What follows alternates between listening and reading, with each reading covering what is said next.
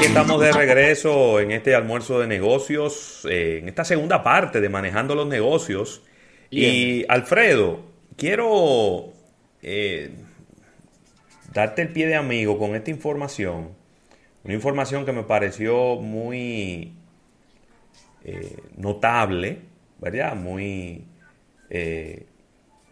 importante porque en el día de hoy está saliendo en los medios eh, internacionales, especialmente los medios estadounidenses, que el presidente Joe Biden planea cambiar la flotilla de vehículos estatales.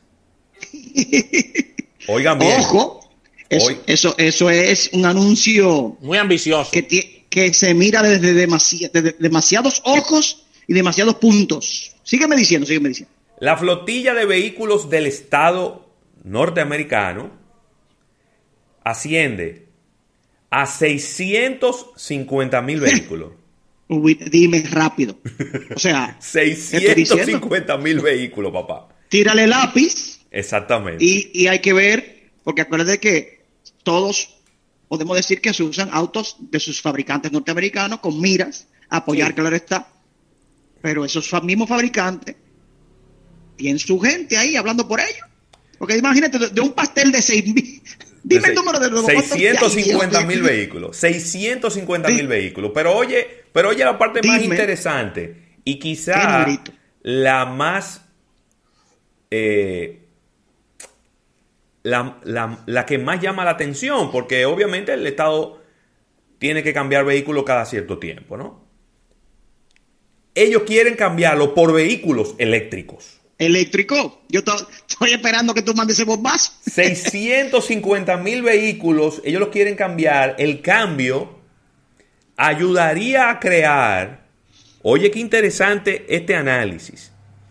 Este cambio, este switch de vehículos normales de combustión a vehículos eléctricos, ayudaría a crear un millón de nuevos empleos dentro de las empresas automotrices. Muy bien. Coge ahí. Entonces. Hay que ver, el plan, el plan dice a qué tiempo se propone eh, ejecutar. Déjame ver, déjame ver, estoy, aquí leyendo. Pero ojo, eh, crearía también, Ravelo. Nada más son 20 mil, nada más son 20 mil millones de dólares. Una chilatica de 20 mil millones de dólares, Rafael. Pero al mismo tiempo, Ravelo, esto crearía, Alfredo, un nuevo, un, un nuevo, diríamos que mercado para vehículos para vehículos usados también, porque esos vehículos... me, leíste la mente, Rafael, me leíste la mente. Pero claro, Imagínate esa cantidad de vehículos reemplazándose. Claro. Y como opción a vehículos usados, que también es una forma de empleo, porque hay quien lo va a vender, quien va a mover a dinamizar esa moneda. Pero claro. Es un plan ambicioso, no creo, eh, yo sé que tú estás viendo, Ravelo, a qué tiempo se, se, propone ejecutar. Mira, no lo dice. Pero, yo estoy tratando de, lo estoy buscando en, la, en, el, en el cuerpo de la noticia. y va a encontrar sus oponentes, va a encontrar gente en o sea, que no va a estar de acuerdo. Claro. Mira, eh, yo te voy, yo te podría decir. Son muchas las cosas que se deben tener para llevarlo a cabo. Voy, eh, voy a especular. con nuestro invitado en el tema de infraestructura, si no aunque Estados Unidos está avanzado, pero señores, es un, es un, es un paso gigantesco. Voy a especular. Para mí, los primeros que se van a oponer son los mismos automotrices. Eso mismo lo que te estoy diciendo. ¿Por qué? Porque ahora mismo. ¿Y, los, y los gasolineros? No, claro. No, imagínate tú. Pero eh, ahora mismo yo me imagino que debe haber un excedente de vehículos fabricados. Porque las ventas de los vehículos no van a los niveles que iban antes. Debe haber un 10, un 15, un 20, un 25, no sé habría que buscar el número de cuánto hay de sobreinventario en este momento. Una locura. Y ese sobreinventario le vendría de maravilla a, las tres grandes de Detroit que el gobierno le diga, ven que yo te voy a comprar todo eso. Ay, mi madre. Pero, espérate, que ahora, pero ahí viene el chisme y quiero interrumpirte, Ravelo, porque no quiero que avances. El, ahí viene el chisme. Dices de las, de las grandes de Detroit. Sí y no pondríamos una también de Silicon Valley dentro de dentro de dentro de ese rebu que es de Estados Unidos también, y es la eléctrica. Me imagino, me imagino que sería ¿Eh? que sería parte de que quisieran estar ahí también, pero, oye, no es tan fácil. Entonces lo van a dejar fuera, los amigos de Tesla, fuera, fuera del pastel. Lo que pasa es que yo no sé. Ay, el chisme. obviamente, Sí, eh, es así. yo no sé qué tipo de vehículos serían. No, Pero- hay, hay, hay una gran variedad. ¿eh? Eh, claro. Hay que ver la descripción. Dentro de esa gran cantidad de autos hay variedad. Sí Claro. hay que mencionar qué mensaje quiere llevar esto a su país a nivel de la concientización del consumidor, porque hay que ser claro. Todavía en Estados Unidos se venden carros V8. Si tú vas en otros países, si tú Es vas en otros países, lo que se fabrican son carros cuatro cilindros, eléctricos, híbridos. Estados Unidos, señores, todavía tiene línea de producción y ventas masivas de sus camionetones V8 Lo que se le conoce en la Isabel Aguilar como de ocho jarros. de ocho jarros. que eso ha pasado, se ha ido, Claro. se ha ido eliminando en diferentes partes del mundo. sí, Esas sí. grandes potencias con motores grandísimos de alto consumo de combustible se ha sustituido con motores más eficientes, con más tecnología electrónica y de turbo, incluso cuatro cilindros turbo, ya Jeepeta, así un sinnúmero de carros grandes, usan motores seis cilindros, cuatro cilindros turbo. Sin embargo, el consumidor americano sigue Ahora- siendo un consumidor de gasolina. Sí, ¿Me entiendes? gasolina. Ahora, Eh, a verlo, marcharle, marcharle uno de ocho aquí en, en el país. No, no, no, no. ¿Eh? No, Nadie, es no, difícil. no, es que- es difícil, óyeme. es difícil. Yo te no hay- diría, no, no. yo te diría No. que los, los propietarios de vehículos de alto cilindraje eh, ya hace un tiempo que deben haber hecho el switch a gas natural.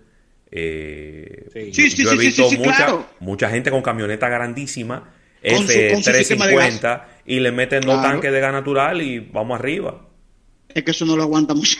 Oye, eso no, No, es fácil. no, No, pero y ven otra cosa, señores, hay que entender también la parte económica, el tema de, de- porque todos esos carros hay que conectarlos a la corriente, a consumir energía. Entonces, el plan, que por eso te preguntaba si decía en la noticia No, no lo dice. a- hacia dónde se ve, pero, ok, entiendo a Biden, quiere crear un impacto. Ahí ha autorizado un sinnúmero de cosas del, del sector de, de LGTB. ¿Cómo es? ¿Cuántas letras que tiene ahora el sector? El, Yo Le han puesto como tres más. Le, falta la. I y la Q. Y hay una. Y- y no hay. Ah, bueno, sí, hay una Q ahora. sí. ha lanzado como 20 decretos a favor de eso. Eh, hoy leí hoy que justamente ya autorizó que en la Fuerza Armada haya personas con esa Sí, transgénero. Esos son, con ese esos son género. compromisos políticos, Alfredo. ¿eh? totalmente De, campaña. ¿Por qué, que tú, se- por qué tú crees que por él ganó por eso? Fue- O sea, Sí. eso es así. Estemos, estemos claros. Claro. estemos claros. Eh, eh, eh, que fue lo inverso a Trump cuando ganó, que ofrecía otra alternativa que la gente quería. Y ahora este tipo habla de lo contrario y la gente dijo, "Pues entonces por aquí. Eh, pero bueno, interesante la noticia. Eh, hay que ver, si- aunque él no lo va a decir por decirlo, puede que se hable de esa cantidad de autos, sin embargo sea parte de esa cantidad, no toda. Alfredo, hay algo, hay algo importante en todo esto. Independientemente de la resistencia que encuentra el sector, hay un, hay un fragmento con mucho dinero también que tiene una importancia eh, vital en todo esto, que son los sectores ecologistas. No podemos escapar de que Estados Unidos Totalmente. tiene un- un- una fuerte situación de contaminación. ¿eh? O sea, Sí, tú tienes que generar grandísima. un balance en esto y no hacerte el loco de que esos 650 mil vehículos que dice Ravelo quizás no se puedan sustituir en el tiempo que se estima, pero hay que comenzar a hacer, hay que, hay que comenzar a hacer algo, ¿eh? Sí, Hay pero que- también. Sí, no, ahí dice claramente que se está viendo un tema de una gran cantidad de empleos y yo entiendo que ellos, eh, que ya están en el poder, tienen que tener gente asesorándola muy bien. Claro. Si se van por una parte de la concientización y los aportes al medio ambiente y al planeta, entonces ahí la- eh, eh, lo que tú le das en la cuchara a la gente, el sabor debe ser Y diferente. hay a que digas, calcular, hay que calcular la parte de, si bien es cierto que se generan muchos empleos, un millón, ¿qué se pierde en cuanto a repuestos, en cuanto a negocios que tienen que ver con repuestos y todo esto? Pero se pierden en la economía, pero se lo ahorra el Estado también, ¿eh? También. Sí, sí, sí. Está interesante. Bueno, hay está- que está interesante. sí, está interesante, está muy- hay que verlo con pincelas, con pinceles, eso está muy interesante, muy, muy interesante. Otro dato que aparece aquí en esta nota es que eh, se necesitaría que las piezas, que al menos el 50% de las piezas del vehículo sean hechas en los Estados Unidos para ser considerados estadounidenses. Es decir, que no es que van a traer un carro...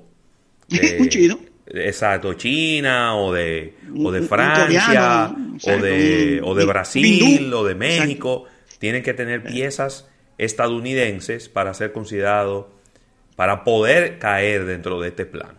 Está muy bien interesante ese tema. Y yo me pregunto ahora, y ahí quería, ahí quería yo, ahí quería yo llegar para cerrar. Cuidado, cuidado. Entonces, el presidente Luis Abinader que nos puso a coger gusto con el Tesla en el que él andaba. El día de la toma de posesión y después duró dos o tres días andando en el Tesla y ya después como Ya. que medio lo soltó. Ya. Y el Estado Dominicano no podría anunciar un plan de utilización de vehículos eléctricos para reducir el consumo de, de combustibles en el Estado. No tienen que ser, no tienen que ser Tesla, porque se supone que si el presidente No. está usando un Tesla, Claro. eh, eh, lo, de ahí para abajo es que, lo- es que los ministros tienen que usar. Porque no podemos usar el mismo vehículo del presidente. Oye, Yo creo que- yo creo que ese- ese ese anuncio- caro.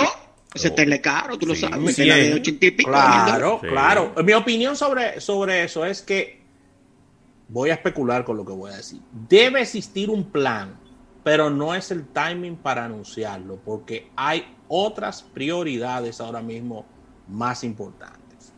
Ahora, yo soy de lo que pienso que en el Estado no puede haber carro de lujo. Estoy de El. Estado no puede comprarle carro de lujo a nadie. El que quiere un carro de lujo que lo compre con su cuarto. Sí. Y que no pida, y que no pide exoneración. Que el que tiene para comprar un carro de, de 5 millones, de, de 10 millones de pesos, no necesita una exoneración. No, pero ven acá, no necesito generación. Pague su impuesto. Pague su impuesto. Quieren tener carro de lujo y no, quieren pagar los impuestos. Y, y no pagan impuestos. No, Eso así es no. así, es increíble. No, así no. Mira, yo quiero despedir esta sección eh, sacándole dos lágrimas a mi amigo Alfredo Nin con esta información, ya que Ford Motor Company pudiera traer de regreso su hegemónico modelo Thunderbird, pero esta vez en un SUV eléctrico. Ey, ¿recuerdan el Thunderbird? Ey, Claro. gran pegada. pero, pero, wow. Eso TBT, es clásico, clásico. pero un clásico, el Thunderbird. Sí, pero ¿viste, lo que- ¿viste cómo termina la frase? Apuntando a SUV. Lo mismo Sí. que hicieron con el Mustang, el Match E. Parece que ya el. Mustang Match E es una jipeta Mustang eléctrica. Ya se dice de que van a hacer la Camaro también, jipeta eléctrica. ¿Me Ey, la Camaro. Que- sí, se dice eso. Eh, no había visto eso del Thunderbird. Tú siempre me traes sorpresas, Rafael. Claro, claro. Eh, y las marcas están en eso. Y vuelvo, lo repito, las marcas están en eléctrico y SUV. Son las combinaciones que están apostando a volumen, están apostando a, penetración de mercado en los diferentes El segmentos. mercado de los muscle Eh. car está cada vez más pequeño. Yo pienso. Totalmente Es debilitándose Es un nicho, full. es un totalmente debilitándose. Mira, Sí, sí, sí, me, sí. me- me escribe por aquí Rafaco, ¿Cómo? que es un seguidor nuestro en YouTube. Dice que hay una fuerte entrada de impuestos por el consumo de combustible. Yo estoy completamente de acuerdo contigo. Eso es así. Pero el Estado no se cobra impuesto el mismo. Exacto. ¿Qué pasó, lindo? Sí, sí, sí, sí, sí. El sí, Estado sí. no se cobra impuesto el mismo. No, Cuando el Estado no. compra No, combustible para él, no paga los impuestos. No se cobra impuestos, Porque él no, se se cobra impuesto. impuesto él mismo. No. Entonces, también está el efecto, la presión que genera el consumo, eh, en la compra de, de carburantes, porque eso se compra fuera del país y eso hay que comprar dólares. Entonces hay una, Hay una presión, presión. de la divisa también cuando Muy tú tienes un alto consumo de petróleo, de, de derivado del petróleo y todo eso Pero tú nosotros- lo no evitarías. Nosotros nos estamos volviendo locos con- solo con el mantenimiento a nivel de combustibles de todas estas plantas eléctricas del O- gobierno. Oye, Eh, solamente con eso nos estamos volviendo locos. Imagínate con, con ese tema de, de- de combustible para vehículos, como dice Ravelo. El ahorro sería enorme. Claro, una locura. Claro que sí, claro que sí. Bueno, Alfredo, pues de verdad muchísimas gracias por, por acompañarnos en este buen tramo del programa con varias Claro. noticias importantes del segmento de los, Sí. de los, de los vehículos. Y, y nada, el martes que viene te esperamos por aquí con, con la pila puesta. Le estoy gestionando sí. a Alfredo una, una El- patineta eléctrica para hacer un, un review. Para hacer un review. Eh, sí, es verdad, no, pero es en serio que te lo estoy diciendo. Una patineta eléctrica que Rafael, viene por esto ahí. sale al aire, esto está grabado. No, pero- Exactamente. Exactamente. De los amigos de. Xiaomi. Ey, cuidado. Oh, excelente. Ey, de los amigos de. Xiaomi que vienen con eso. Bueno. Mira, eh, sí, eh, bueno, este fin de semana, el, sábado, el pasado martes, entrevistamos a Alfredo Narri, que va a estar participando en, una carrera en Daytona. Será este próximo viernes. Eh, a través de mis redes sociales le pueden dar seguimiento, arroba Alfredo Nin, en Twitter y, e Instagram, en Facebook Alfredo Nin, en YouTube también Alfredo Nin.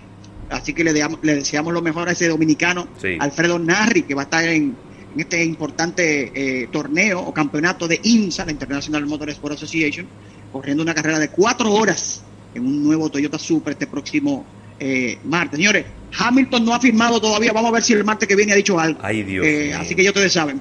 Bueno, hablamos el próximo martes. Pues gracias, Alfredo. Agradecer a Santo Domingo Motors por esta sección de Manejando los Negocios. Vámonos a un break comercial. Cuando regresemos, venimos con noticias económicas. No se muevan.